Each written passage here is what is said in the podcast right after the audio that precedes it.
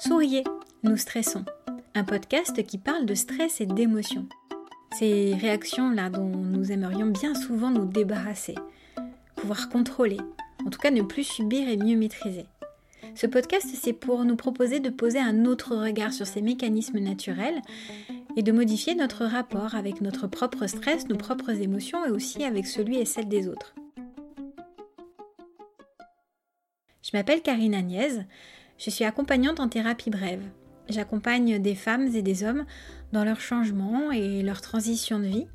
Ce sont souvent des moments, des situations, des périodes dans la vie où il est justement question d'émotion. Bienvenue sur ce podcast, bonne écoute.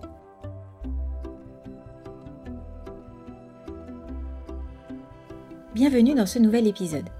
Quand j'en ai commencé l'écriture, je venais de terminer le roman de Baptiste Beaulieu, Où vont les larmes quand elles sèchent.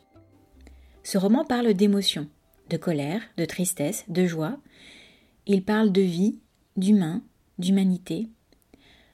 En le lisant, j'ai parfois versé des larmes, j'ai beaucoup ri, je me suis aussi sentie révoltée. C'est un roman qui, comme son titre l'indique, parle aussi de larmes. J'ai rencontré tellement de gens qui se retiennent de pleurer, souvent je l'ai fait moi-même, ou qui se jugent mal de ne pas réussir à retenir leurs larmes, surtout devant quelqu'un, que j'ai voulu faire cet épisode spécifique sur les larmes. Bienvenue dans l'épisode numéro 10. Les larmes, c'est quoi?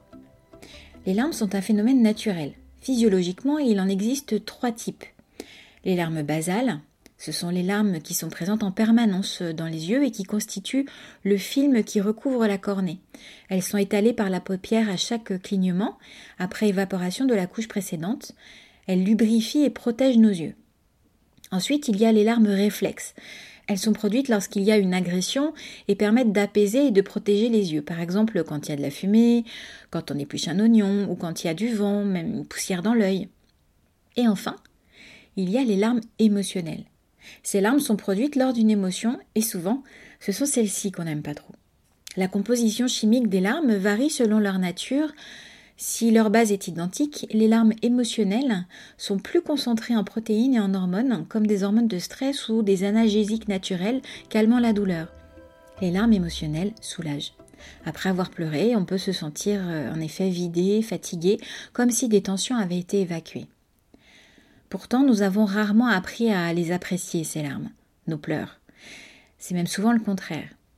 Il existe en effet des contextes, des familles dans lesquelles il n'est pas autorisé de montrer ses émotions, où il faut faire preuve de force de caractère, ne pas manifester qu'on est touché, où il n'est pas bien vu d'être sensible, où il est préférable de ne pas s'exprimer sur ses états internes.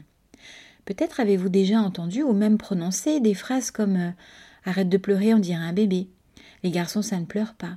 Non, mais tu pleures là Tu ne vas quand même pas pleurer pour ça. Les filles, ça pleure tout le temps. Tiens, voilà. Au moins là, tu pleureras pour quelque chose. C'est ça, pleure, tu pisseras moins. On ne peut rien te dire sans que tu te mettes à pleurer. T'es trop sensible, tu pleures tout le temps. Bien sûr, cela n'aide pas à se sentir à l'aise avec le fait de pleurer et bien au contraire, apprend à se juger ou à juger les autres lorsque les larmes coulent. Alors, nous tentons de les retenir, surtout s'il y a des gens autour qui pourraient les voir. Peut-être qu'il y a des phrases que vous vous dites à vous-même lorsque vous pleurez ou lorsque vous en avez envie. Pour moi, par exemple, je me suis longtemps dit Tu ne vas quand même pas pleurer pour ça.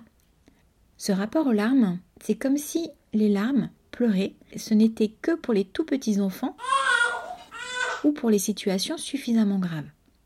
Je vous partage une première citation du roman de Baptiste Beaulieu. On ne pleure pas assez. Notre société est sans doute coupable pour mille et une raisons, mais voilà vraiment son crime le plus impardonnable, te mettre la tête dans le seau à merde et ne même pas t'expliquer que c'est ok de chialer. Il faudrait une sorte de Superman qui volerait aux quatre coins de nos villes et atterrirait parfois devant nous, nous qui serions en grand besoin de pleurer. Vas-y, c'est ok, lâche mon gars. Et on aurait le droit, c'est Superman qui l'a dit. Mais ce n'est pas assez cinématographique, j'imagine. On préfère les histoires avec les explosions, les buildings en feu et les princesses à sauver. Pourtant, on changerait le monde si on pouvait pleurer plus. On ne pleure pas assez. Quel malheur. Je suis bien d'accord avec ce personnage au langage fleuri. D'autant que nous oublions que les larmes coulent dans de nombreuses situations et pour de nombreuses émotions. Chagrin, tristesse, bien sûr, mais aussi colère, surprise, nostalgie, rire, compassion, soulagement, émerveillement, frustration, indignation, déception, admiration, regret, peur, fierté, excitation, gratitude, joie, douleur, fatigue. Toute une palette. Et oui, les larmes émotionnelles, comme leur nom l'indique, sont issues de nos émotions, et chacune de ces émotions est valide. Même dans le cabinet d'un thérapeute, cela peut être difficile de se laisser pleurer. On peut craindre de déranger, avoir peur de ce que la personne en face va en penser, peur d'être pris en pitié, peur de se montrer vulnérable. Pourtant, lorsque les larmes me viennent, c'est que quelque chose en nous a mal ou a eu mal. Et la personne en face, praticien, praticienne, thérapeute, psy, est touchée, son empathie est activée, et cette personne est là justement pour aider à moins souffrir à aller mieux. Exprimer ses émotions en laissant les manifestations corporelles comme les larmes et pleurs se faire aide à aller mieux.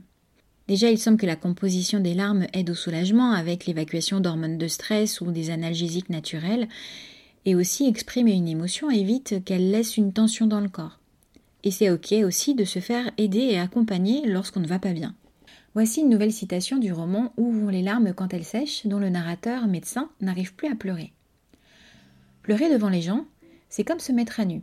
Ça demande du lâcher prise. Je n'en ai pas quand je suis seule, alors avec quelqu'un. Ça est autre chose, de la confiance. Peut-être n'avais-je pas assez confiance en Zina pour me laisser aller. Clairement, la réciproque n'est pas vraie. Zina sanglote devant moi. Quel cadeau. Ce passage est en réalité un peu plus long et voici les phrases qui suivent. Même lorsqu'elles sont joyeuses, les larmes cachent une blessure intime ou une impuissance. Est-ce que Zina pleure parce qu'elle a réussi ce que le pronostic médical lui a si longtemps refusé? Ces larmes, que cachent-elles Une tension extrême qui se relâche? Un regret? La vie qu'on s'est vu refuser? Oui, oui et oui, mais de la joie? En effet, c'est étrange cette idée de pleurer de joie. Les manifestations de la joie sont plutôt le sourire, le rire, le mouvement vers les autres par les plus forts, pour partager, pour communiquer. Dans ce podcast, je vous ai déjà parlé de la fonction du stress et de nos émotions dans la survie et l'évolution de l'espèce. Je vous renvoie vers l'épisode Le stress et les émotions sont comme les coquelicots, par exemple. Dans ce cadre-là, on peut se demander à quoi servent les larmes, à quoi ça sert de pleurer. Je ne suis pas allée vérifier les sources, mais il semblerait que les Homo sapiens que nous sommes aujourd'hui, nous soyons le résultat de l'évolution non pas des êtres qui fonctionnaient avec la loi du plus fort, mais au contraire avec celles et ceux qui fonctionnaient sur la base de l'entraide, de la protection des plus fragiles et avec les compétences de chacun, chacune, avec celles et ceux qui pratiquaient l'empathie.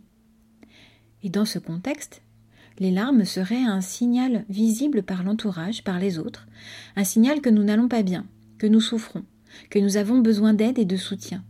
Ce signal est visible pour informer les autres, activer l'empathie de nos semblables, afin de recevoir cette aide et ce soutien dont nous avons alors besoin. Si je ne suis pas volontairement allé chercher les sources de ces théories, oui, c'est aussi par flemme, mais je crois surtout que c'est parce que cette idée me plaît. Cette idée que les larmes sont le signe que nous sommes des êtres émotionnels et sensibles, un signe de notre humanité. Une dernière citation, celle-ci est de Khalil Gibran, tu peux oublier celui avec qui tu as ri aux éclats, mais jamais celui qui a pleuré avec toi à chaudes larmes. Et vous, quand vous voyez quelqu'un pleurer, qu'est-ce que vous en pensez? Comment vous sentez-vous? Qu'est-ce que vous faites? Et quand c'est vous? Si cet épisode vous a plu, que vous pensez qu'il peut intéresser d'autres personnes, surtout partagez-le. Mettez également un commentaire, un avis. Vous pouvez mettre un petit pouce, une petite étoile en fonction de la, la plateforme sur laquelle vous l'écoutez. Vous pouvez également euh, poser euh, des questions, prendre contact avec moi ou en savoir un peu plus en vous rendant sur mon site internet www.carinagnès.fr. Je vous dis à très bientôt